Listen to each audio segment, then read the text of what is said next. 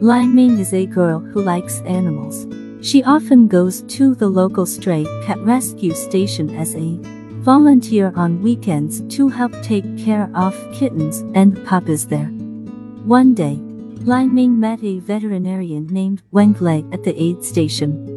He was treating an injured little black cat, and Lai Ming offered to help take care of the little cat. Wang Lei explained to her the situation of the little black cat and the two fed and cared for IT together. Lai Ming discovered that Wang Lei's love and kindness for life made her feel warm. After a few days, the little black cat recovered and they were going to help IT find a new home. Lai Ming proposed to keep IT in her home temporarily, and Wang Lei agreed. In the past few days, they have taken care of the little black cat together. And Lai Ming is looking forward to the time with Wang Lei more and more. She gradually developed a good impression, but she dared not confess easily, fearing that Wang Lei would not accept IT.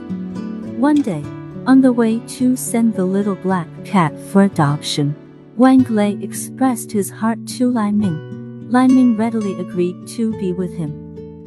It turned out that Wang Lei has always liked her but he didn't dare to scare her, so he never expressed IT. After seeing off the little black cat, they looked at each other and smiled.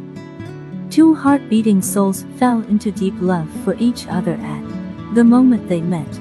At the beginning of this encounter, there is not only this little black cat, but also two hearts who know how to cherish life. Wang Lei and Lai Ming started a sweet love relationship. Lai Ming would go to Wang Lei's pet hospital to eat and chat with him after his daily work. Wang Lei's tenderness and consideration deeply attracted Lai Ming. One day, Lai Ming went to the pet hospital to look for Wang Lei, but was told that he was on a business trip and might not be back for a few days. Lai Ming was a little disappointed. She was used to being with Wang Lei every day.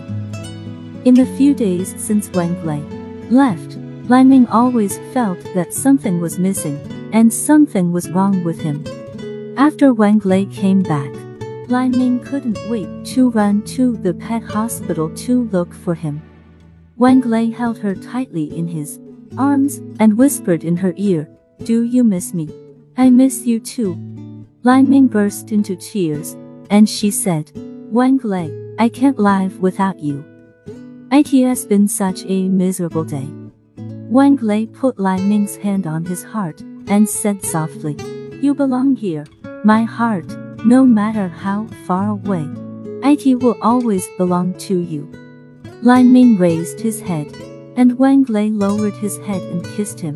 The two hugged each other tightly, feeling each other's heartbeat and body temperature. The warmth and sweetness of this moment is intoxicating. Wang Lei said to Lai Ming. When the work at hand is over, let's get married. Lai Ming smiled and nodded. She knew that Wang Lei was her only choice in this life. The story ends here. Sometimes you like someone because of a small detail in your life that makes you feel deeply. If you like listening to the program, you can subscribe, and we will see you in the next issue.